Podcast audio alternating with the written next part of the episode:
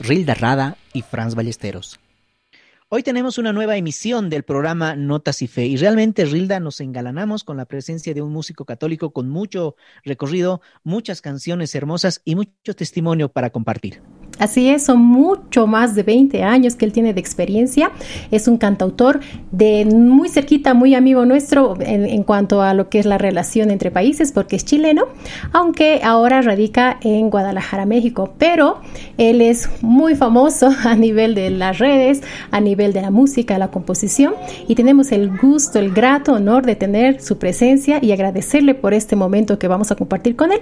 Él es Marco López, cantautor católico, que está hoy con nosotros para compartir su, un poco su experiencia, su vida, lo que hace y sobre todo inspirarnos a nosotros que somos seguidores de él. Bienvenido Marco, ¿cómo estás?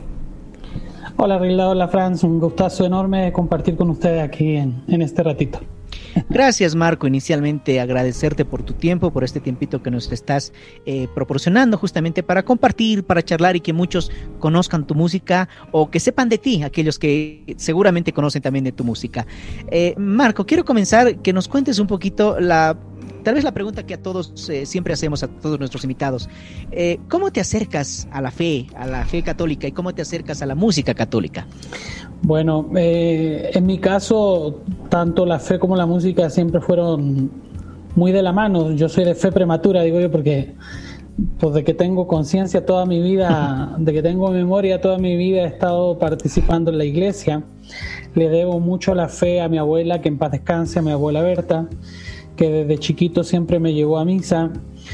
Yo además me integré al movimiento de la renovación carismática a los 10 años, entonces la verdad es que toda la vida he estado, he estado involucrado en las cosas de, Dios y, la música y la fe han ido muy de la mano. Yo soy de, familia de músicos, entonces pues era un, don que, que, estaba como muy, muy ahí palpable, ¿no? Y, bueno, entonces la verdad es que sí, digo siempre yo eso, ah, soy de fe prematura y he tenido el regalo de, del Señor de poder perseverar en esa fe que, que, recibí desde tan chiquito y poder aquí mantenerme a pesar de, de mí mismo y mis muchas debilidades y, y mis muchas locuras que a veces también me, me invitan a, otras cosas, pero la, la, fe siempre me ha mantenido aquí, gracias por misericordia y, y fidelidad de Dios.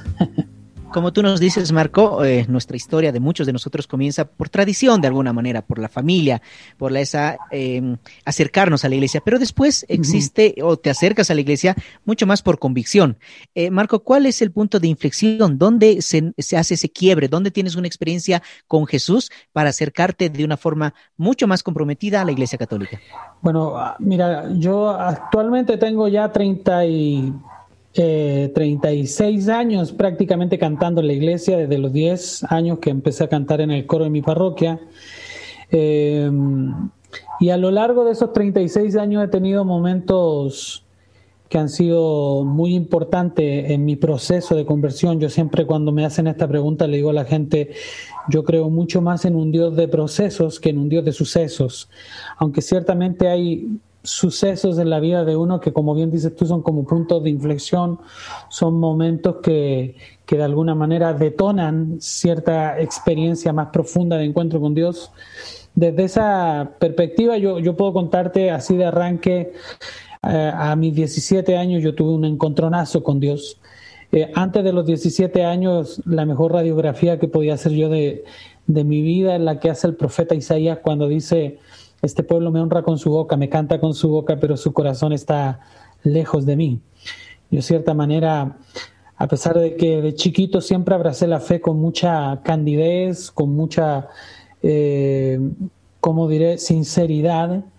Eh, sí hubo una etapa en mi vida entre los 15 y los 17 donde me alejé mucho sin irme de la iglesia, porque nunca me he ido de la iglesia, pero aún estando en la iglesia me alejé mucho de Dios porque yo viví una experiencia muy dura. A los 15 años mis papás se separaron, mi papá se fue de casa Entonces eso me, quebró mucho en la fe.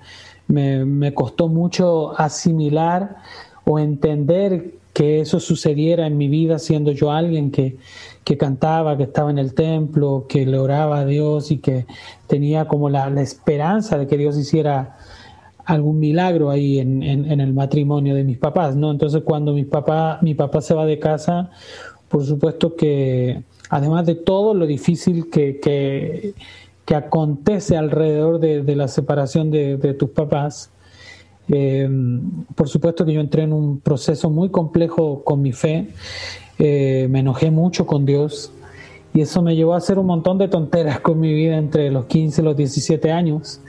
Y a los 17 años, después de haber pasado por una depresión muy fuerte, intenté suicidarme en dos ocasiones. Entonces, en medio de ese proceso duro que me tocó vivir en mi adolescencia, es que yo siento que hubo un momento, un domingo de abril, estaba yo viviendo con el grupo Oración un seminario Vida en el Espíritu que nos estaban dando ahí en la comunidad y un, uno de esos seminarios fue muy importante para mí lo que aconteció a través de una conversación que tuve ahí con una hermana de comunidad que ciertamente yo estaba cantando en la iglesia los domingos y hacía un montón de cosas en el templo, pero yo sentía que le hacía un favor a la iglesia. Yo me había vuelto un, chico de, con, con, un carácter muy difícil, estaba muy metido en el tema del alcohol, eh, y estaba haciendo con mi vida un, algo totalmente contrario a lo que cantaba y predicaba dentro del templo. Y algún día, un día llegó una amiga que en medio de toda esa, de esa situación que estábamos viviendo con el seminario de vida me, me confrontó. Me habló con todo su corazón. Yo soy fruto, digo, de una corrección realmente fraterna.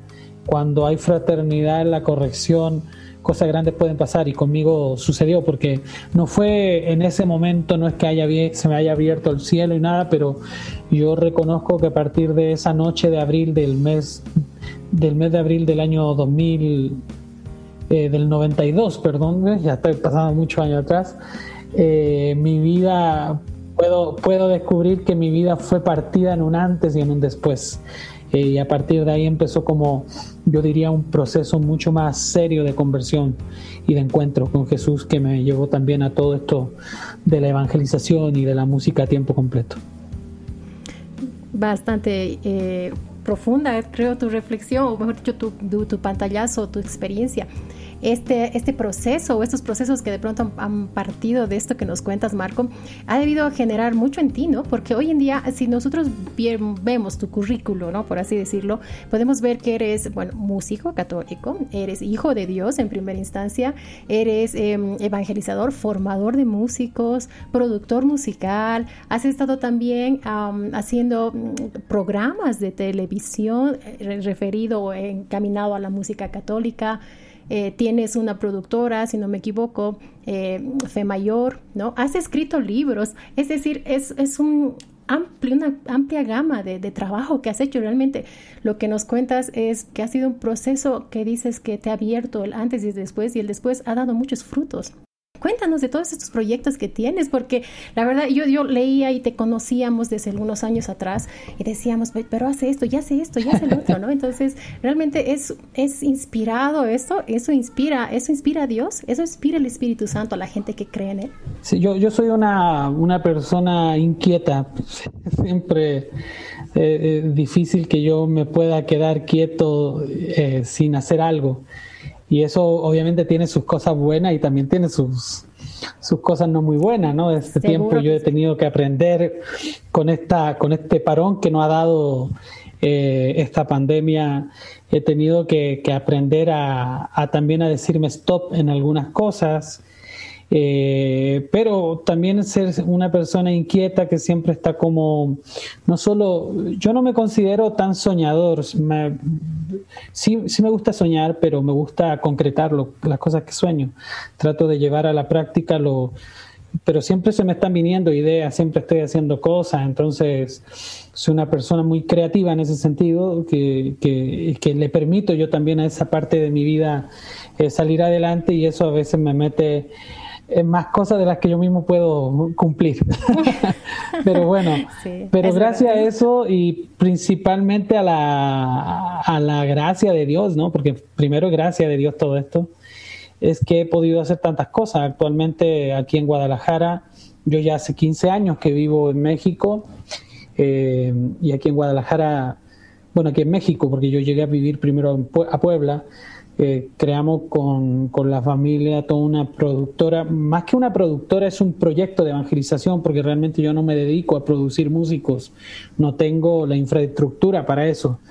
Realmente Fe Mayor, que es el proyecto que, que me toca encabezar acá en México, es un proyecto que principalmente más que anda produciendo músicos, ayuda a la formación de músicos, ¿no? Entonces, son como dos brazos de evangelización que, que, Fe Mayor me ha puesto. Uno que es la misión propiamente tal en terreno, estar cantando, predicando, eh, compartiendo conciertos, horas santas, etcétera. Y la otra parte a la cual yo le he invertido mucho de mi vida y mi tiempo es a formar otros músicos y eso es algo que a mí me apasiona mucho que disfruto mucho hacer y claro, en, en diferentes épocas hemos tenido que ir como eh, cambiándole el rostro, pero el mm. proyecto siempre ha sido el mismo. Hemos, pasamos primero por una revista de música, después tuvimos siete años en María Visión en un canal católico, eh, ahora estamos sumergidos en las redes sociales, haciendo mucho streaming de, de talleres, cursos.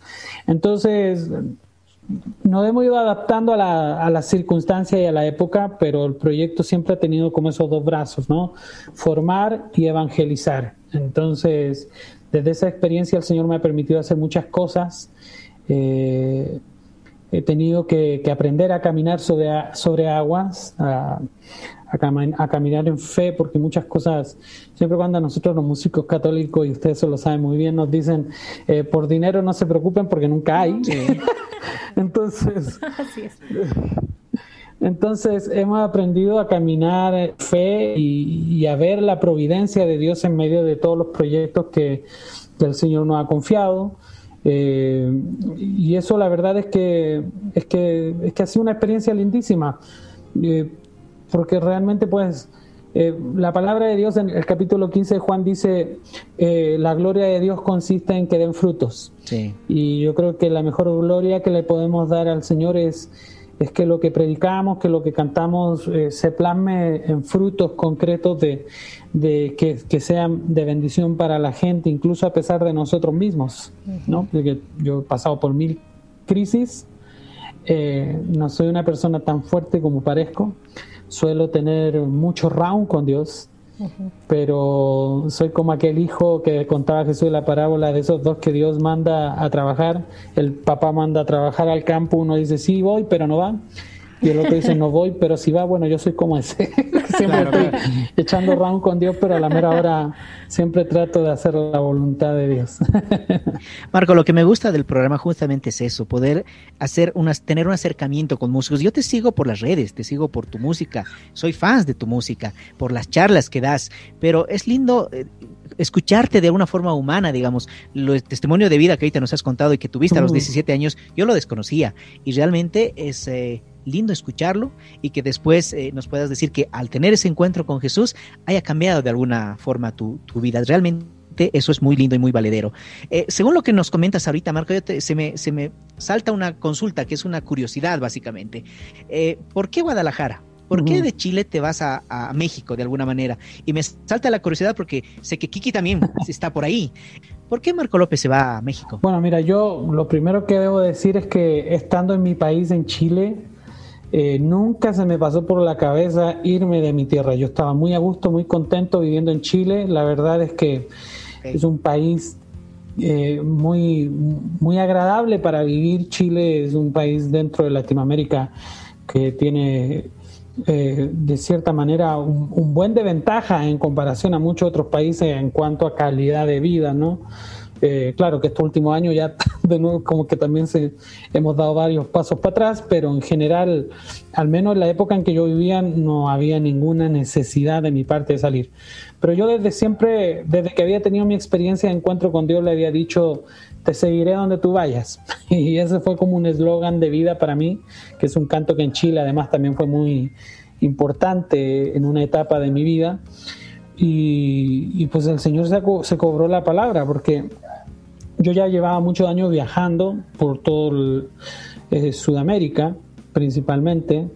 Eh, extrañamente Bolivia fue de los países que no visité viviendo en Chile. Eh, Bolivia lo vine a visitar ya viviendo aquí en México. pero pero ¿cómo se llama? Pero sí, yo viajaba mucho, pues siempre regresaba a mi casa a Santiago, donde vivía los últimos años. Eh, y cuando vine aquí a México, la primera vez que fue en el 2004, eh, por esa experiencia de, misión y todo lo, que acontece en una misión, yo fui sintiendo muy fuerte en mi corazón que el Señor me decía, aquí te quiero. yo la verdad no tenía como mucha, no, no soy muy bueno para hacerle caso a ese tipo de voces, pero era algo que en esa ocasión fue como muy muy, muy, muy fuerte. Y, luego, durante ese año, el, Señor fue acomodando las cosas. Yo vivía en un departamento en Santiago, llevaba cinco años rentándolo sin problema, y de repente la dueña me lo pide, eh, y me lo pide en el mismo tiempo en que la renovación de carismática de Puebla, con quienes yo estaba trabajando y haciendo mucha misión aquí en México, me proponen venirme una temporada a ayudarle a ellos con una escuela diocesana de músicos. Entonces, como es que el Señor fue acomodando las cosas, no, no fue un plan mío salir de mi país, fue una invitación que me hicieron de acá de México, eh, pero que ciertamente el Señor acomodó las cosas. El plan era venirme en el mes de febrero del año 2005 por una temporada de ocho meses solamente a ayudar en la Escuela Diocesana de, Músicos de la Renovación Carismática de Puebla a echar a andar ese proyecto. Yo había recibido muchas invitaciones de cuando vine la primera vez a México. Para el 2000 tenía 10 invitaciones. Entonces estar viajando de Chile a México a cada rato era una locura. Son unos vuelos muy largos, muy cansados, mucho dinero para las comunidades. Entonces aquí en Puebla me dijeron, ¿por qué no te vienes esa temporada? Nos ayudas con con la escuela y nosotros nos encargamos de tu agenda. Y así fue, me vine, eh, me vine un 14 de febrero del 2005 y bueno, acá, acá lo que acontece es que bueno, aquí conocí a mi señora, me casé y pues ya no me dejaron volver a mi tierra. y aquí ya me quedé. ¿Tu esposa es mexicana entonces? Sí, sí, Margarita es mexicana. Mis hijas, todo, no, pues ya no, no tengo posibilidad de volver a Chile. Me casaron con Z. Bien casado. Yo creo que se cumple la palabra contigo, ¿no, Marco? Nadie es profeta en su propia tierra, dicen a veces, y mira, no sé hasta dónde puede cumplirse eso en tu, en tu experiencia y ahora con el trabajo que estás realizando, ¿no? Pero cuéntanos, Marco, ya desde el área digamos, abordando un poco el, aspecto musical. Cantautor, ¿cuántas discografías? bueno, nosotros hemos leído y hemos visto y sabemos también que tienes mucha canción compuesta. Es decir, tienes una discografía que no es entre 1 y 5, pero que has producido mucho durante este tiempo en cuanto a lo que es la eh, composición y has logrado tener también canciones que han, han pasado las fronteras, ¿verdad? Cuéntanos de, esa etapa de, composición, de cómo nace empezar a escribir a Dios, porque uno como músico empieza a tocar, eh, como decimos, ¿no? Hacemos los covers, ¿no? Tocamos de este, del otro, de cual, pero animarse a escribir y empezar a, a, hacer sus propias canciones, esto es un paso que a muchos les cuesta. Y aunque tenemos muchas veces esa, esa cosquillita que sabemos que es el Espíritu Santo que nos está diciendo, oye, tienes algo que decir, pues hasta somos miedosos, ¿no? Sí. Pero en tu caso, ¿cómo ha empezado? Cuéntanos, porque tal vez hay mucha gente que quiere hacerlo. Ayúdanos a, a, que se de pronto despierten a este mundo de la composición.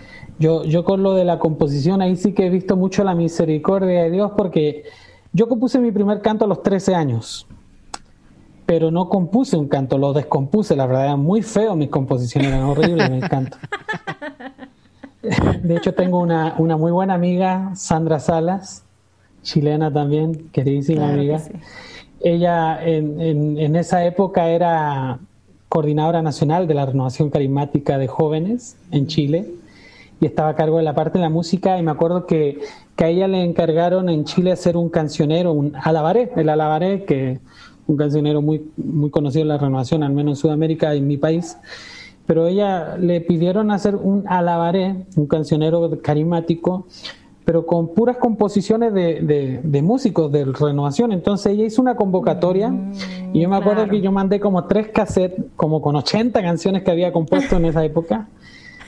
Y ella cuenta luego que, que, a ella le tocó revisar todo lo que yo mandé y, dice que metió dos en el cancionero nomás para no bajarme los ánimos porque decía, ¿cómo decía ella? De 80, ni una ni una canción que, sirviera. Entonces ella dice, para no matarle, para no matarle el ánimo y las ganas, metió las dos menos peor. Eh, entonces, claro, mira, yo, yo debo decir que cuando yo tuve mi encuentro con Dios, hasta mi manera de componer cambió. Yo, yo creo que todo lo que compuse previo a mi encontronazo con Dios eh, eran canciones con mucho sentimiento, pero con letras muy terribles.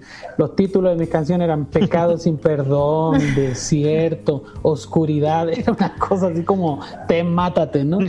Eh, y cuando yo tengo mi encuentro con Dios, eh, de hecho creo que una de las primeras canciones que compuse después de, mi encuentro con Dios es una que se llama Hoy has cambiado mi lamento y que inmediatamente demuestra enseguida ese cambio radical que hubo en mi manera de componer, porque yo en mi vida había compuesto algo alegre. Eh, y hasta en eso varió. Entonces yo, yo he visto en la composición, eh, en mi composición, he visto mucho la mano de Dios. Primero la misericordia que Dios tuvo conmigo de, de que perseveré, perseveré. Yo creo que me regaló el don por cansancio, que ya deja para que ya deje de fregar y de componer cosas feas, le voy a dar el carisma. Toma, toma. De una buena vez. Y, y, además lo otro que me pasó es que yo soy zurdo, yo, yo, yo todo lo hago con la zurda y yo nunca me enteré que los guitarristas debían tocar la guitarra, los zurdos debían tocar la guitarra al otro lado y yo aprendí a tocar la guitarra como diestro entonces fue, fue terrible, eso fue, no, no sabes la que, la que lloré por aprender a tocar la guitarra, el sufrimiento que fue por hacer un arpegio, soltar los dedos. Hasta el día de hoy sigo tocando como diestro, tengo muchas limitantes por lo mismo, pero hasta en eso Dios fue muy misericordioso conmigo, así que el que hoy en día hayan tantos cantos que, que he compuesto que se canten en las parroquias, que hayan trascendido tanto. Y para mí realmente es ver mucho la mano y la misericordia de Dios. Como Dios, como dice el texto de su palabra, de que lo que el mundo considera inútil, Él lo engrandece para humillar a los sabios de este mundo, pues yo soy un, yo soy un claro testimonio de eso. Marco, confírmame el siguiente dato, si es que no me equivoco. ¿Son 19 discos que tienes? 19 producciones musicales eh, que, hemos, que hemos grabado de manera oficial y luego me ha tocado participar en la producción de, de, varios discos más. Por ejemplo, a mí me tocó producir los dos discos de mi, de mi esposa, de Margarita, que ya ha grabado dos. Eh, luego he participado también en un montón de proyectos, he compuesto cantos para otros cantantes. Yo creo que ya le perdí la cuenta, la verdad, porque fíjate que yo tenía un cuadernito allá en Chile donde escribía a mano mis primeras canciones. Yo creo que las primeras 80, 100 canciones que compuse, incluso todas las feitas estaban ahí. Pero en Chile hubo un incendio muy feo hace unos años atrás, unos, unos cinco años atrás, en Valparaíso, donde se quemó la casa de mi mamá. Y, y entre las cosas que se quemaron fue toda mi, todas mis composiciones, mis cassettes de mis primeras canciones, entonces por ahí perdí lamentablemente mucho de mi discografía primera, ¿no? Que no era muy rescatable. eh, como que Dios dijo, bueno, está tan feo esto que mejor los voy a privar para que no, para que no se asusten.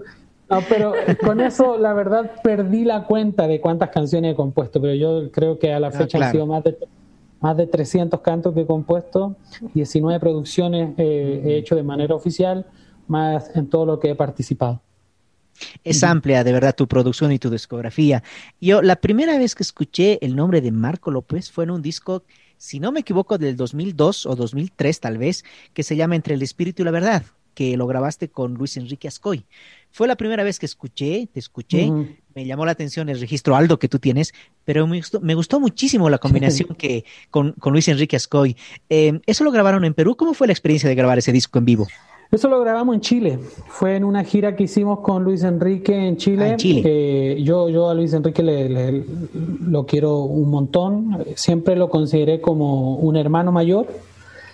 Eh, porque fue de los primeros que, que, me apoyó en, la misión cuando yo recién arrancaba en Chile. A mí me tocó organizar sus primeras sus primeras giras por mi país y él empezó a llevarme al suyo. Entonces nos hicimos muy buenos amigos eh, y claro, tuvimos esa bendición de, de, hacer mucho clic, mucho feeling y mucha amistad, que es súper importante a la hora de querer hacer un proyecto con alguien, porque de repente uno quiere hacer proyecto con diferentes cantantes, pero eh, no siempre funcionan porque que no con todo el mundo uno hace clic y por ahí es súper importante ese tema. Yo creo que con Luis Enrique eh, compartimos tanta misión, tanta amistad, tanta anécdota que, que ya no, no era ningún problema subirnos junto a un escenario. Entonces ahí fue que se nos ocurrió esto porque él que estaba más en esa, bueno, siempre ha sido más, más tirado a la, a la línea social, al tema valor y yo más por el lado carismático, espiritualidad, entonces fue como por ahí que jugamos con la frasecita de entre el espíritu y la verdad, entre lo espiritual y los valores, ¿no? Y, lo grabamos en Chile, ese, ese disco fue una experiencia muy bonita, la, fue la primera experiencia mía de grabar en vivo. Eh, me da vergüenza escuchar ese disco porque la verdad ahí me pego unos gritos así de lo emocionado que estaba, pero, pero la verdad es que así fue, fue maravilloso, fue una bonita experiencia. Es muy lindo el disco. lindo. Eh, mira, de, tus 300 canciones, hoy día, bueno, queremos escuchar dos, ¿no? En la primera que queremos ya dar paso para escuchar y eh, un poco dar esto, esto que sabes hacer, llenarnos de tu música, es la canción Confío en ti. Cuéntanos, eh, Marco, ¿cómo nace esta canción? ¿Cuándo? O de pronto, eh, ¿qué contexto tiene para poco también eh, sentirla ¿no? y vivirla? Sí, mira, les quise compartir este canto porque este canto es de los más nuevos que he compuesto, de los más recientes y nació los primeros meses de la pandemia. Es un canto fruto de la pandemia que estamos viviendo. Y, y, lo, y fue, rápidamente te cuento, como a la mayoría de nosotros los que estamos dedicados a tiempo completo a la evangelización, el mes de marzo del año 2020 fue tremendo porque en dos, tres días nos cancelaron la agenda de todo un año. Fue una cosa en que, en que toda la gente nos empezó a hablar, vamos a cancelar, vamos a cancelar, vamos a cancelar. Fue tremendo. Y eso, eh, yo que estoy dedicado a tiempo completo, que no tengo ningún problema en decir que vivo para evangelizar y que de la evangelización sostengo y mantengo mi, casa, porque soy eh, evangelizador, pero también soy eh, papá, soy esposo y tengo una casa que mantener cuando nos cancelan toda la misión de, del, año. Yo, por supuesto, que, que sí me la vi muy, muy complicado, muy difícil. Fue una experiencia muy tremenda y, cómo se llama. Y por supuesto que en, en, medio de esa situación que fue muy difícil por la, la, parte económica que nos pegó muy duro eh, y la, la, cuestión de la salud, del estrés que nos produjo a todo, todo esto, yo empecé a, tener eh, crisis de pánico. Entré en esta crisis de pánico que empecé a tenerla de manera muy periódica en, ese lapso entre marzo, bueno, yo diría que entre abril y mayo principalmente, y viviendo una de esas experiencias, yo recuerdo que justo había tenido la noche anterior una transmisión en vivo, habíamos hecho una hora santa, y empecé a recibir un montón de mensajes de la gente pidiendo oración, todo el mundo con miedo, todo el mundo enfermándose, entonces, eh, sin querer como que empecé a absorber toda esa angustia de la gente, ¿no? Entonces me acuerdo que esa noche a mí me vino una de estas crisis de ansiedad, no podía dormirme, eh, sentía como esa angustia de la misma gente que se potenciaba con la mía, entonces eh, ya en un momento después que me tuve que medicar, incluso me, ya medio me dormí, empecé a escuchar eh, entre dormido una vocecita así muy por debajo, muy escondidita como una melodía, con esa frase, confío en ti, confío en ti, confío en ti. Y era tan potente eso que me tuve que levantar cuatro y media, cinco de la mañana, me tuve que venir eh, aquí a la sala, aquí mismo donde estoy, agarré mi guitarra y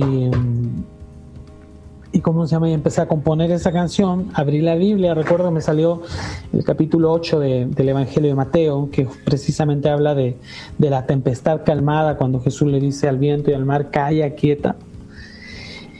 Y empecé a componer ese canto, que, que inmediatamente, mira, tengo la bendición de tener aquí de vecino al frente de mi casa Kiki Troya, así que algunas cosas lo aprovecho porque eh, al día siguiente, al día siguiente le digo, Kiki, pues yo nunca lo molesto mucho con estas cosas porque pues trato tratamos de respetarnos nuestros espacios personales, pero le dije, esto que acabo de componer hay que sacarlo ya, me dice, sí, sí, sí, y me ayudó. Y en ese fin de semana hicimos el canto, lo, lo, producimos y un amigo me hizo el video, el, el video lyric de la rola, la subimos y la empezamos a compartir y ha sido eh, de mucha bendición para la gente y yo digo que es un consuelo en medio de esta, de esta temporada tan tempestuosa y el canto creo que de cierta manera refleja un poco de, de, lo que yo experimenté, de lo que a mí me tocó vivir y también de lo que la gente me ha ido compartiendo durante todo este tiempo, ¿no? que ha sido una crisis general para todos. ¿no? Sí, así es. Entonces vamos a escuchar Confío en ti para que todos sintamos esa experiencia de sosiego y confianza en Dios.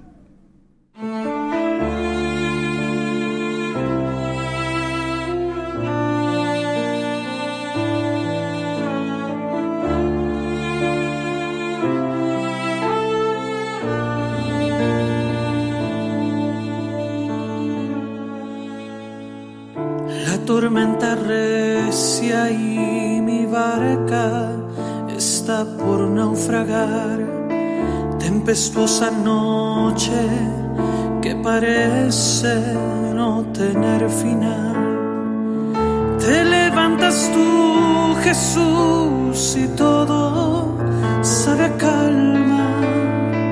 Se doblega el mar, vences mis miedos el viento calla.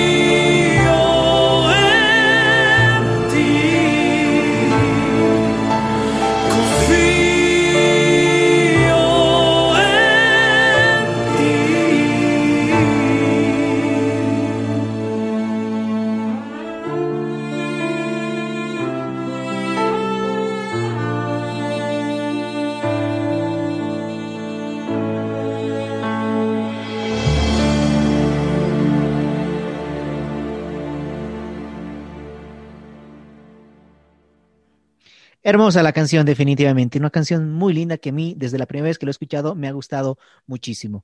Marco, quiero preguntarte ahora sobre un proyecto evangelizador que tú tienes, Fe Mayor.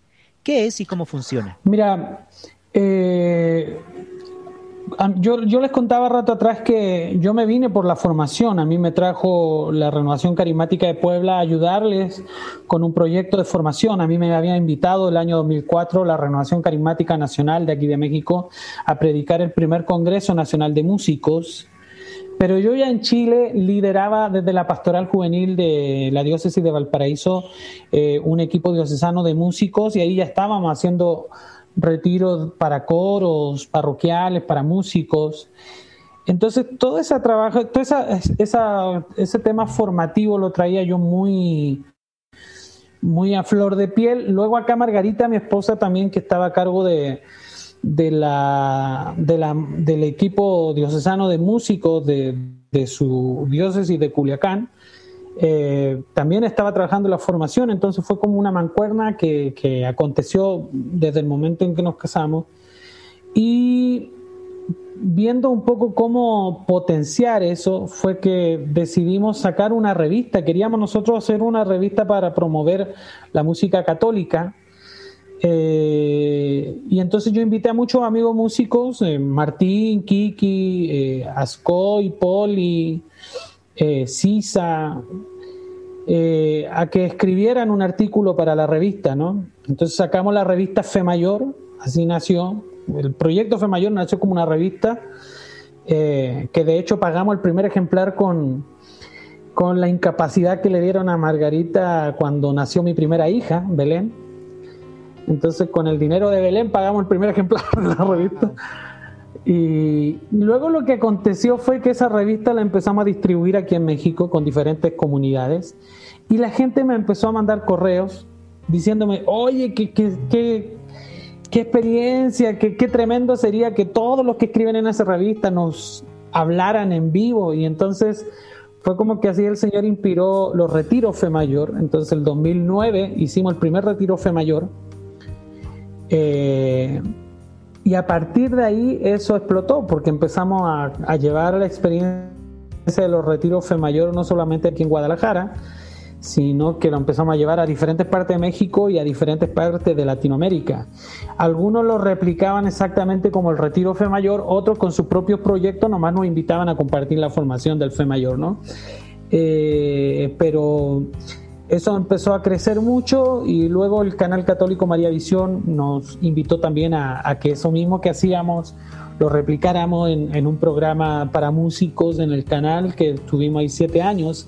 Y esa plataforma que fue María Visión realmente para nosotros nos hizo que el proyecto Fe Mayor eh, se extendiera mucho más allá de lo que nosotros eh, podíamos haber hecho por nuestras propias propias fuerzas, ¿no? Entonces, Fe Mayor principalmente ha sido un proyecto que, que, nace con la intención de formar músicos, ¿no? De crear espacios de formación para músicos y luego eh, la misma iglesia también nos ha potenciado con, con algunas eh, eh, experiencias formativas que han ido haciendo que este proyecto hoy en día tenga mucho, sea muy reconocido aquí en México, al menos hemos sido muy cuidadosos de, abrazarnos, de trabajar en comunión con nuestra iglesia, con nuestra iglesia en, las áreas donde nos toca aliarnos para, para que sea un proyecto muy, muy avalado. Nosotros hemos cuidado mucho y en eso siempre hemos sido como muy, muy firmes en, en tratar de cuidar una sana doctrina católica, en incentivar la composición y católica y, la música católica en general, sin entrar en la discusión tan cansina de que la música protestante y los músicos católicos, yo sin meterme que cada quien haga lo que le toca hacer en, en, la trinchera donde le toca estar, pero nosotros aquí en nuestra iglesia hacer nuestra parte y en eso hemos potenciado mucho el trabajo de muchos músicos yo la verdad es que le agradezco a Dios porque yo he visto como hoy en día muchos amigos músicos que hoy en día están haciendo, están generando evangelización eh, muy potente desde sus proyectos. Muchos de ellos nacieron en los pasillos de los retiros Fe Mayor y eso ha sido un regalo, la verdad. Eh, a, la, a, la, fecha yo creo que hemos trabajado en la formación de más de 15.000 músicos en Hispanoamérica durante estos años. Una belleza. Una belleza. Mira, eh, Marco, la verdad nosotros con este tiempo de, diferentes episodios que hemos tenido y con los muchos invitados que hasta ahora hemos tenido, pues ha sido un, un tema común el que hemos tocado precisamente sobre la formación. Y todos, la mayoría, coincidíamos que es necesario formar a los músicos, ¿no? Ya sea que es un músico eh, de liturgia, de animación, de catequesis, de evangelización, etcétera. Eh, se ha visto la necesidad de formación, ¿no? Y entonces veíamos en algún momento, debe haber, tiene que haber, ojalá haya las instancias, ¿no? Eh, y mira, saber que existe este proyecto es para nosotros una una poderosa arma que podríamos nosotros tener, porque hoy en día con las redes eh, es posible ya con el Internet acceder a estos talleres. Recientemente, el año pasado, lo han tenido también, ¿verdad? Mucha gente ha estado interesada y seguramente han participado. Entonces, es bueno decirles a los músicos de cualquier país que nos escuchan y que saben de ti también, que está la posibilidad. Entonces, a veces hay gente que dice, no, pero no forman o no hay, ¿dónde tengo que ir? Te preguntan. Y es bueno tener esta, esta línea, el que tú manejas, que no solamente es la parte musical, ¿no? sino también abrir esta parte espiritual que es muy importante y doctrinal también. Entonces, es bueno decir a la gente, oigan, busquen a, la producción o a la formación del que produce o que hace Marco López porque está accesible y en eso creo que tienes eh, mucha, mucho que ganar, ¿no? ¿Por qué? Porque estás formando músicos y los músicos quieren formarse. O sea, seguro que tienes un montón de anécdotas, testimonios, experiencias de estos retiros que, han, que has tenido, ¿no? Sí, no, es que realmente yo, yo lo tomo como una, un llamado al que me toca responder. Jesús lo decía, cuando los quieran, no, no recuerdo exactamente cómo es la frase que Jesús les daba, pero si los quieren aplaudir o agradecer por lo que hagan, ustedes digan, somos, hacemos lo que nos toca, somos siervos inútiles, que hacemos lo que nos toca hacer. Y yo creo que en ese sentido eh, no es un tema plausible, sino que simplemente es, es una responsabilidad, un llamado o una respuesta de parte nuestra a un llamado de Dios a lo que se nos ha confiado, porque yo no puedo ser mal agradecido. Yo soy un cantante católico que ha sido muy bendecido a lo largo de los años. He tenido la posibilidad de hacer muchas cosas, de sacar adelante muchos proyectos. Eh, Dios ha bendecido mucho y ha hecho que dé mucho fruto el apostolado de, Fe Mayor y de Marco López y eso la verdad es que hay que compartirlo, no uno no se lo puede guardar, ¿no? No, no se puede engordar solito con, con las bendiciones que Dios a uno lo da. Hay que compartirlas y, compartiéndolas pues simplemente hacemos lo que nos toca hacer, eh, que es, seguir eh, multiplicando. La invitación de Jesús antes de subir al cielo fue hagan discípulos, vayan y hagan discípulos. Y yo creo que es un poco lo que nos toca hacer también aquí. Luego hay gente que quiere la formación y otros que no, pero nosotros pues ahí, si la toman o no la toman, ya es cosa de cada músico, ¿no? Pero eh, nosotros al menos hemos tratado siempre de, decirle a la gente aquí está, ¿no? El año pasado me acuerdo cuando hicimos en medio de la pandemia, una de las primeras cosas que hicimos, eh, y creo que fuimos de los primeros que hicimos un retiro virtual, con el primer fe mayor que tuvimos a Martín, a Atenas, a Kiki. Eh, fuimos de los primeros que hicimos algo así, antes de que se largara todo el mundo a hacer cosas y fue increíble la respuesta y mucha gente nos decía, es que para mí siempre fue un sueño estar en un fe mayor, económicamente era imposible ir a México a vivir un fe mayor y mira, bendita pandemia que nos trajo el fe mayor a la casa, ¿no? Entonces, en ese sentido, la verdad que estamos muy agradecidos con todo lo que el Señor nos ha permitido hacer y, y muy yo me siento agradecido, pero en ningún caso me siento merecedor de, un aplauso por lo que hago para nada, porque creo que hago lo que me toca hacer como, como bautizado. Sí, pero creo que también hay que darte el crédito, ¿no? Porque, eh, y ya tu equipo, ¿no? Porque eh, hay gente que, que, puede hacerlo y no se anima, no lo hace. Y hay otros que tal vez con algunas falencias o con algunas dudas lo hace y eso es válido para Dios, ¿no? Porque hay que trabajar por su reino y hay que trabajar y hay que sembrar, ¿no? Y también, eh, bueno, sabemos que toda formación implica inversión, ¿no? Entonces es bueno también que todo aquel que quiera ser formado, pues tenga que invertir, ¿no? Un dinerito no es como buscar un pasaje para ir a México, es cierto, pero al menos tener la forma de, poder cubrir esta inversión que al final eh, es retribuible, ¿no? Y creo que es crecer, crecer en el espíritu, crecer en, eh, en tu conocimiento, crecer en lo musical, pero sobre todo, crecer en esta experiencia de compartir con el otro la fe. Así es como nosotros crecemos, ya nos acercamos a Dios, ¿no? Eh, tengo en mis manos, en Marco, uno, uno de tus libros, el segundo, es una canción, una nueva canción, El Poder de la Música, ¿no? Eh, cuando viniste acá a Bolivia, tuvimos la oportunidad de eh, asistir a, a una de tus charlas y precisamente pudimos adquirir el libro con mi esposo. Y bueno, hay algo que, que yo quiero que, que, lo expliques acá, porque tal vez algunos no tienen acceso a estos libros, ¿verdad? Pero eh, hay una, una, parte en el primer capítulo en el que tú dices, eh, la Biblia está escrita en re mayor. Y, creo que es una, una un contenido que es bueno compartirlo con aquellos que tal vez no han podido acceder al libro, ¿no? Entonces, a ver, ¿por qué la Biblia está escrita en re mayor, Marco? Fue un juego de palabras que yo se lo escuché y se lo copié a un padre, la verdad. Eh, yo mucho, muchos años viví los ejercicios ignacianos, que son unos retiros de silencio, a los que yo me iba 10 días eh, a callarme y a escuchar a Dios nomás, y que han sido de mucha bendición para mi vida. Eh, hacer silencio creo que para un músico debiera ser no solamente un, una, un ejercicio, debiera ser un, un, deber de todos callarnos un buen rato para luego hacer música.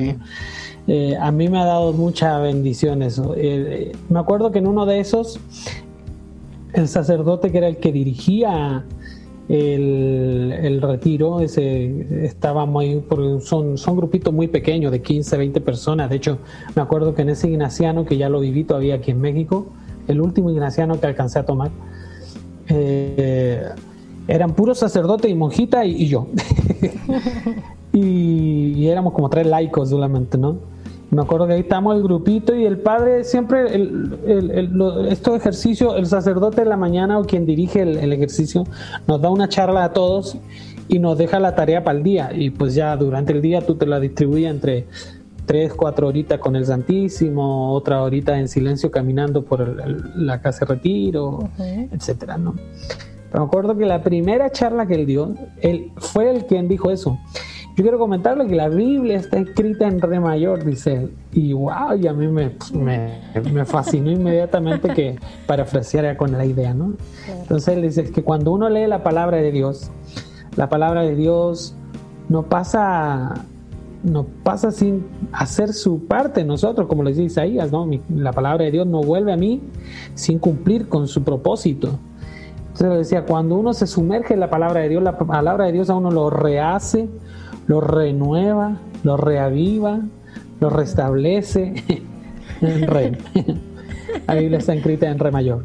Bueno, yo jugué con esa palabra más o menos para hablar de todo un capítulo. Es un libro en el que yo trabajé muy mucho, un par de añitos antes de, poder terminarlo, principalmente para sumergir a los músicos en todos los textos bíblicos que hablan de, música.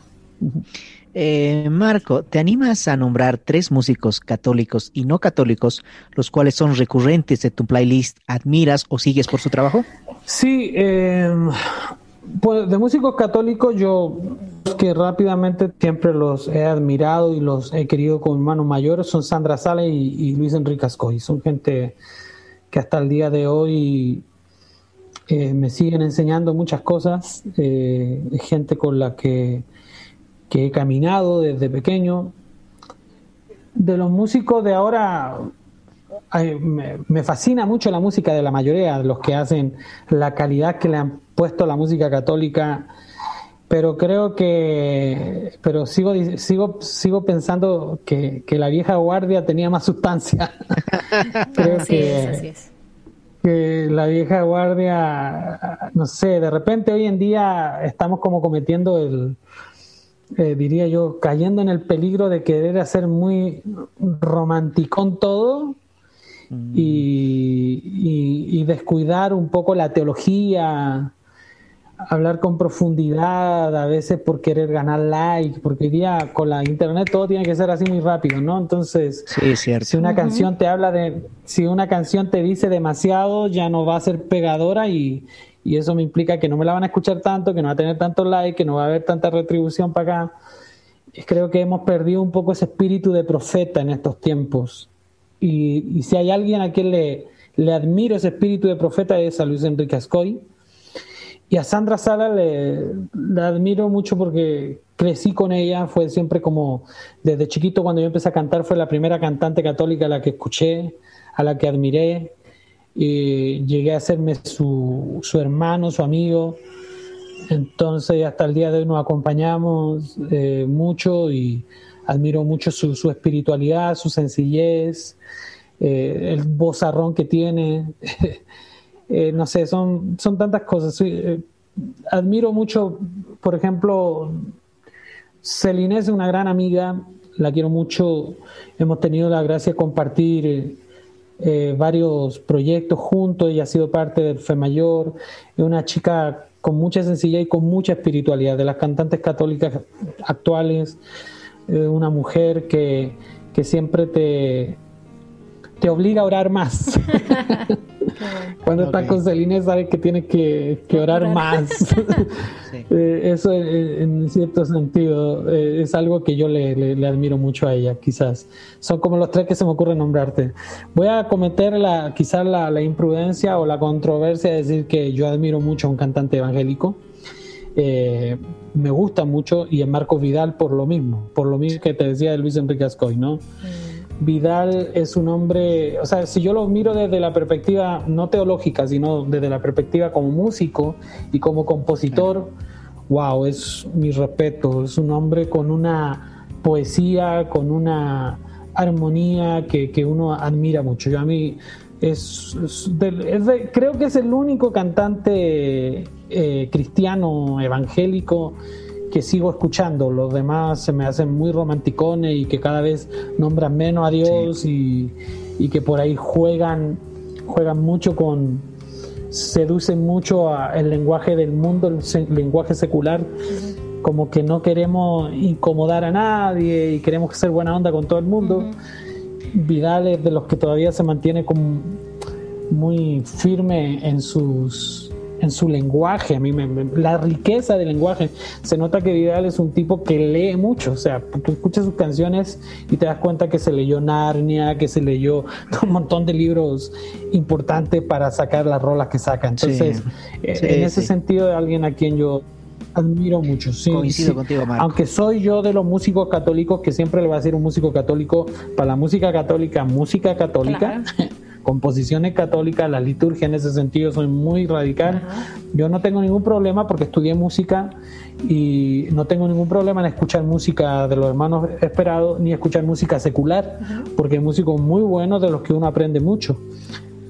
Diferente es cuando ya hay que llevar a la práctica, eh, cuando ya hay que ejercer el ministerio, en eso sí yo soy muy radical de no cantar música que no sea propiamente católica, pero en cuanto a gustos, Me gusta mucho un brasileño, Javan, no sé si lo han escuchado.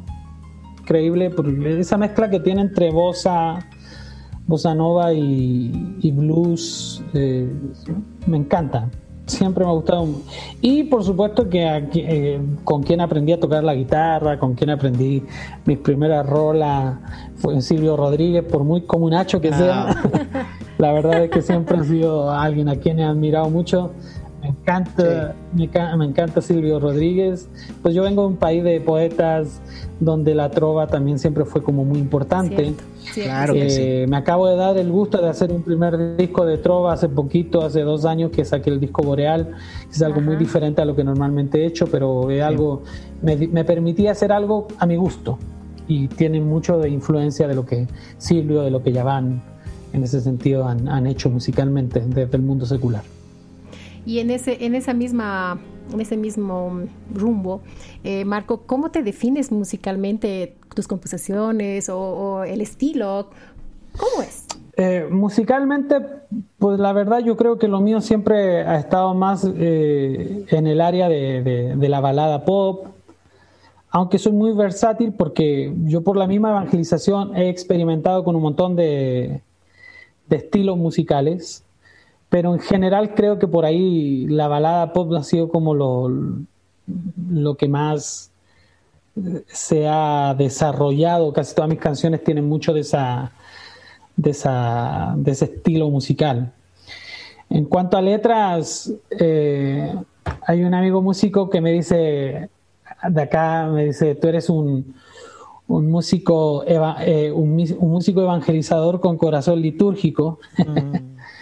Eh, creo que por ahí yo siempre he cuidado, he tratado por lo mismo por, por lo mismo que, que, les comentaba recién de la gente a la que admiro, yo siempre he tratado de que mi música sea muy sustanciosa, de mis letras, de que no quedarme solo en el gloria y aleluya, ¿no? sino ir un poquito más allá.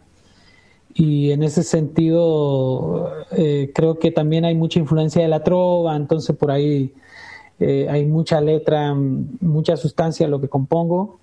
Eh, y por supuesto que estos últimos años que he trabajado muy fuerte en el área litúrgica, sumergirme en todo eh, el, magisterio de la iglesia en esa línea ha hecho que mi música madure mucho por esa línea eucarística, de, ir proponiéndole a la gente como una espiritualidad eucarística, ¿no? Entonces, creo que por ahí va. Música pop con espiritualidad eucarística, creo que por ahí puede ser una buena definición. Aunque creo que lo mío es más versátil que eso, pero estos últimos años por ahí se ha ido concentrando principalmente. Ah, Marco, eres una persona muy inquieta que siempre busca nuevos caminos y medios para evangelizar. Eh, ¿Qué está maquinando tu cabeza gracias al Espíritu Santo? ¿Qué proyectos nuevos se vienen? bueno, por ahora tengo el... Eh, estoy con... Esta misma situación de la pandemia me ha hecho como detenerme un poco con algunos proyectos. El año pasado pretendíamos sacar un disco nuevo que se va a llamar De Leona Cordero no lo hemos podido sacar todavía, lamentablemente, pero hemos, ido sacando algunas rolas. Ya hemos ido Hay tres rolas de ese disco que ya salieron. Una que se llama Cuánto te amo, que fue el primer sencillo que sacamos. De hecho, lo sacamos en el 2019 pensando que el disco lo íbamos a lanzar en el 2020 a mediados. Eh, pero ahí se quedó atorado con todo esto de la pandemia, la producción. A mediados de año salió Confío en ti, que la acaban de escuchar, y acabamos de lanzar el tercer sencillo de esa producción que se llama Ya está por venir, eh, que es una rola de un compositor ecuatoriano con quien trabajo, productor Jorge Luis Borque, el mismo compositor de, de, esa tan conocida y controversial canción de Ya no eres pan y vino, eh, una canción para la comunión, que así se llama realmente el canto, ¿no? Jorge Luis es un gran productor con quien eh, he trabajado estos años eh, él compuso esta rola y está, es uno de los productores junto a Kiki Troya del disco nuevo que se va a llamar De Leona Cordero. Esperamos en marzo de este año lanzar la rola de Leona Cordero, la que le da el título al disco y si primero Dios nos bendice con la posibilidad de terminar de una vez de producir este disco, yo creo que por ahí entre mayo julio va a estar saliendo la producción. Eh, eso a nivel de música. Eh, a nivel pues, de las redes estamos haciendo muchas cosas, yo he ido experimentando, eh, me atrevo a hacer cosas diferentes, yo tengo un gusto muy grande por, por, todo el mundo de los cómics, de las películas de superhéroes, entonces el año pasado me, me atreví a hacer algo un poquito diferente que por ahí me, me ganó eh, mucho aplauso y muchos detractores hablando de las películas de Marvel en, un, en, un, en unas cápsulas que le llamamos valores heroicos, que alcancé a hacer cinco, y que por el tipo de producción que hay que hacerle, la verdad no he podido retomarlo, pero ahí tengo, quiero volver a, retomarlo este año, a hacer al menos una segunda temporada con otros cinco, eh, cinco, cinco más, al menos. Eh, creo que ha, servido una, ha sido una bonita experiencia porque pues eh, yo no soy, no soy ningún, o sea, no tengo ningún problema en eh, hay gente que le encanta ver al diablo en todos lados. a mí me encanta buscar a Dios en todos lados. Eh, y, creo que en las películas también es verdad que de repente uno puede encontrarse con cosas muy de valores muy anti, anticristianos, pero también hay otras películas en las que podemos rescatar un montón de valores cristianos como lo que hemos hecho con, esta serie de, de videos que sacamos. Y, pues ahí, un poco por ahí, la verdad es que ahora estamos potenciando mucho eh, los streaming, estamos, acabamos de lanzar un, un proyecto que me estaba pidiendo mucho la gente, que era sacar una asamblea de oración virtual que hemos titulado Pan de Vida, que se va a estar haciendo cada 15 días en mi fanpage. Vamos a arrancar un curso, vamos a hacer tres cursos de liturgia este año, vamos a arrancar uno ahora en el mes de febrero, eh, lo estamos haciendo en el mes de febrero del 2021 eh, y vamos a hacer otros dos o tres más durante el año. Eh, por ahí un poco de todo y a ver qué más Dios va inspirando. Por ahora creo que con eso tenemos bastante y esperamos en Dios que que, que, que, las cosas se, se, vuelvan a la normalidad y, y, podamos volver a misionar en terreno, que es algo que extrañamos. Aunque yo he tenido ya la posibilidad de hacerlo un par de veces. He sido de los pocos músicos que he tenido la bendición de en medio de la pandemia salir a misionar. Eh, pero espero que, que, eso vuelva pronto porque es algo que, que, es parte de nuestra vida que yo extraño mucho, la verdad. Sí, claro que sí, se extraña.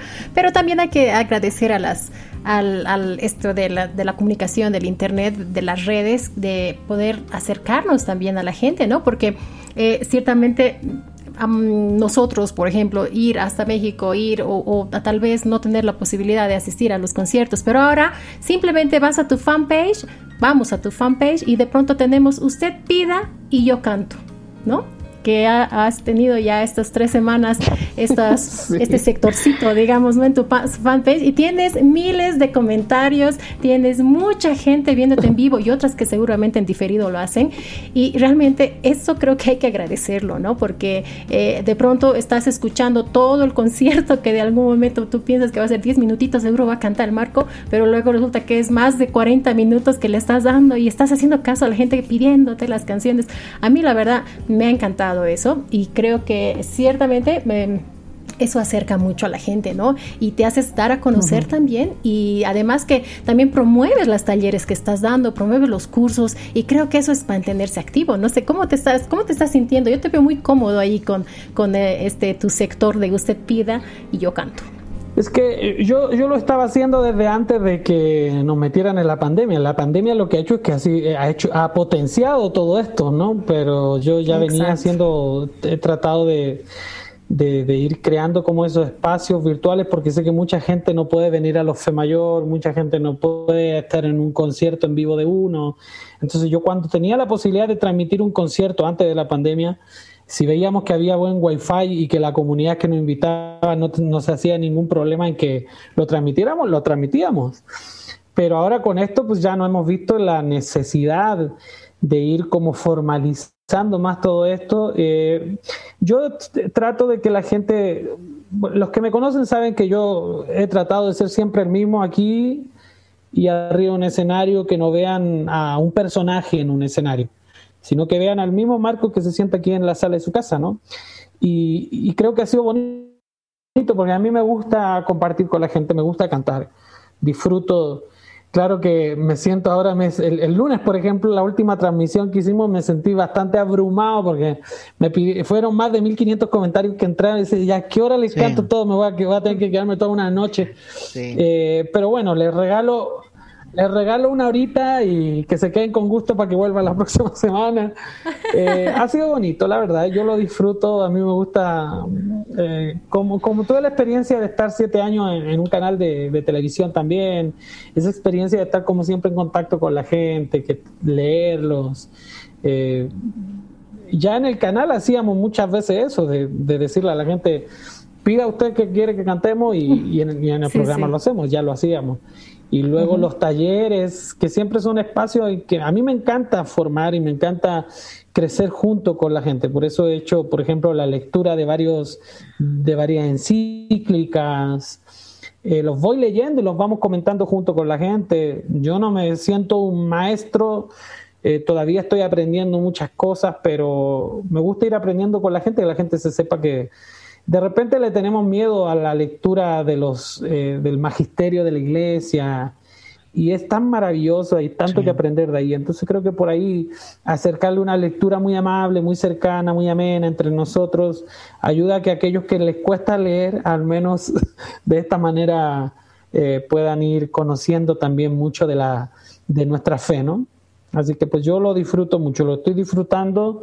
Me tuve que dar una pausa así por ahí entre todo el mes de diciembre, eh, eh, pero ya estoy retomando de nuevo y aquí vamos, veremos qué pasa, eh, pero ahí mientras tengamos la posibilidad de hacerlo lo vamos a seguir haciendo con mucho gusto muchas personas conocen a Marco López o han conocido a Marco López por la canción Jesús está vivo. Es una de las canciones más conocidas de Marco y más bendecidas porque tienen realmente esa, ese don de poder eh, eh, llegar al corazón y generar un encuentro con Jesús, un momento de reflexión y un momento de oración. ¿Cómo compusiste este canto, Marco? sí, Jesús está vivo es más conocido que yo, la verdad. Definitivamente son esos cantos que se que se escapan de la mano del compositor, que ya vuelan con alas propias, dejan de ser de uno y pasan a ser del pueblo. Y la verdad es que yo eso lo agradezco un montón porque finalmente para eso componemos, para que la gente... Mira, yo admiro mucho, ahora que me estaba acordando y dije, ¿por qué no lo nombré cuando me preguntaba por los cantantes? Yo admiro mucho a Cesario Garabén quizás claro. si, si hay un cantante que yo dijera como él quiero llegar a ser es Cesario Garabay porque Cesario Garabay no lo conoce nadie pero todo el mundo canta sus canciones cierto exacto sí no está en la primera lista de, de músicos no es el cantante famoso no es el de moda pero todo el mundo canta sus rolas Correcto. y yo digo es que de eso se trata. Se trata de que el conocido sea Jesús, no nosotros. Y si nosotros componemos cantos que pasen a ser parte de, la vida comunitaria de, nuestras, de nuestras asambleas, de nuestras parroquias, pues bendito Dios, para eso, para eso cantamos. Y Jesús está vivo ha sido eso y yo la verdad que lo agradezco un montón porque a mí Jesús está, a mí me busca mucho. Yo me acuerdo que en algún momento que viví una crisis muy fuerte aquí en México donde casi me quedé sin trabajo un año y casi que agarré mi maleta y me regresaba a Chile, fue que nació esta canción. Esta canción nació en medio de una crisis el año 2008, la compuse en un congreso en, en la ciudad de Colón, en Panamá, Congreso Mariano, un 12 de mayo del año 2008 nació Jesús está vivo. Y nació en una Eucaristía eh, por, por culpa de un sacerdote que en paz descanse. Fíjate que el padre Rubén Mendoza, que fue el que, el que me metió en ese lío, porque antes de empezar la misa me dice, quiero que cantes algo que diga Jesús está vivo. El padre es uno de las víctimas de esta pandemia, murió hace un par de meses. Yo estuve con él en una transmisión eh, él estuvo contando cómo nació. El año pasado estaba haciendo una transmisión que, donde contaba cómo nacieron mis canciones. Y cuando hablé de Jesús está vivo, lo invité a él para que él contara, para echarle la culpa, ¿no? Para decirle, cuenta que por culpa tuya nació Jesús está vivo.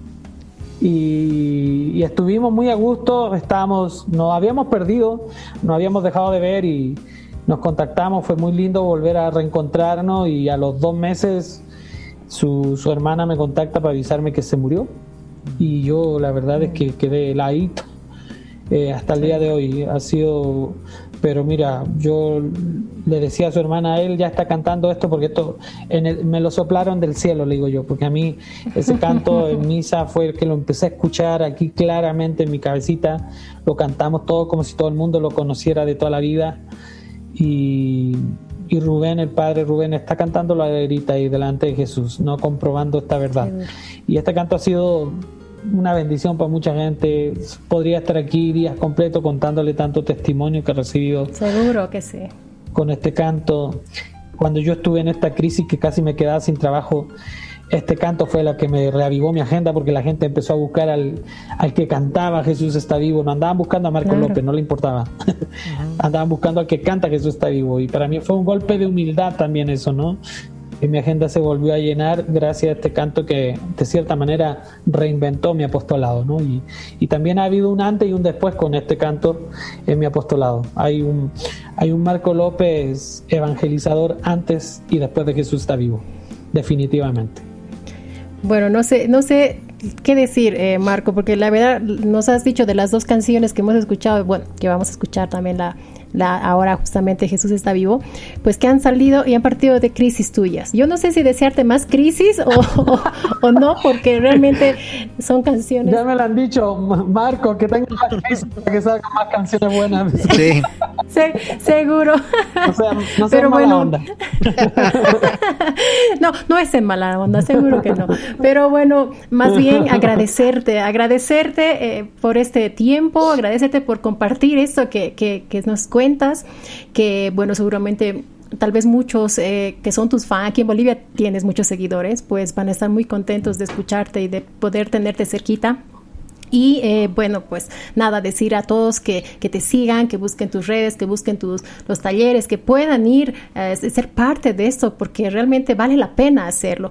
Y agradecerte por este tiempo que te decíamos. Y nada, pues esperamos, esperamos más de escuchar más canciones de ti, que se, que se dé el proyecto, que se den las producciones que tienes, que sigas inquieto, porque creo que hay todavía Marco López para que pueda seguir dando.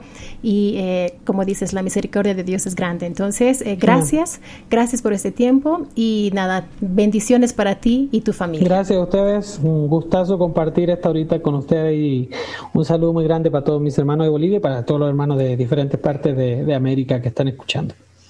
He disfrutado mucho de esta charla, Marco. Te he conocido un poquito más de cerca. Conocer tu testimonio de vida, de fe, es eh, alimenta el alma, definitivamente, para muchas personas que quieren seguir este camino. Te deseamos lo mejor, te deseamos miles de bendiciones y muchas bendiciones para tu trabajo, para tu amor hacia Dios, hacia Dios. Y a, raíz de esto eh, generas muchos frutos, muchos instrumentos y herramientas evangelizadoras. Gracias, Marco, de verdad. Y vamos a escuchar esta hermosa canción, Jesús está vivo.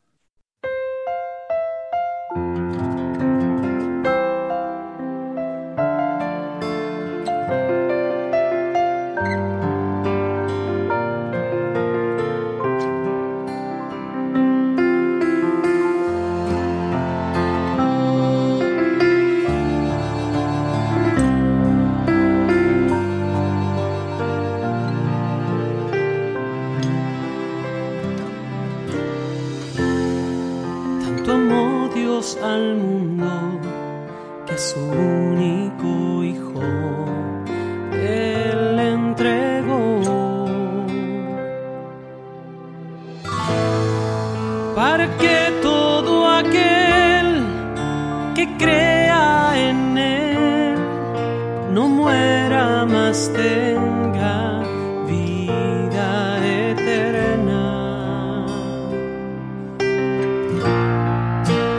Jesús está vivo, Jesús está vivo, es el pan de vida bajado del cielo. Jesús está vivo, Jesús está vivo, su sangre me sana y sacia mi alma. Está vivo está presente, mi Dios es real. Y yo le adoro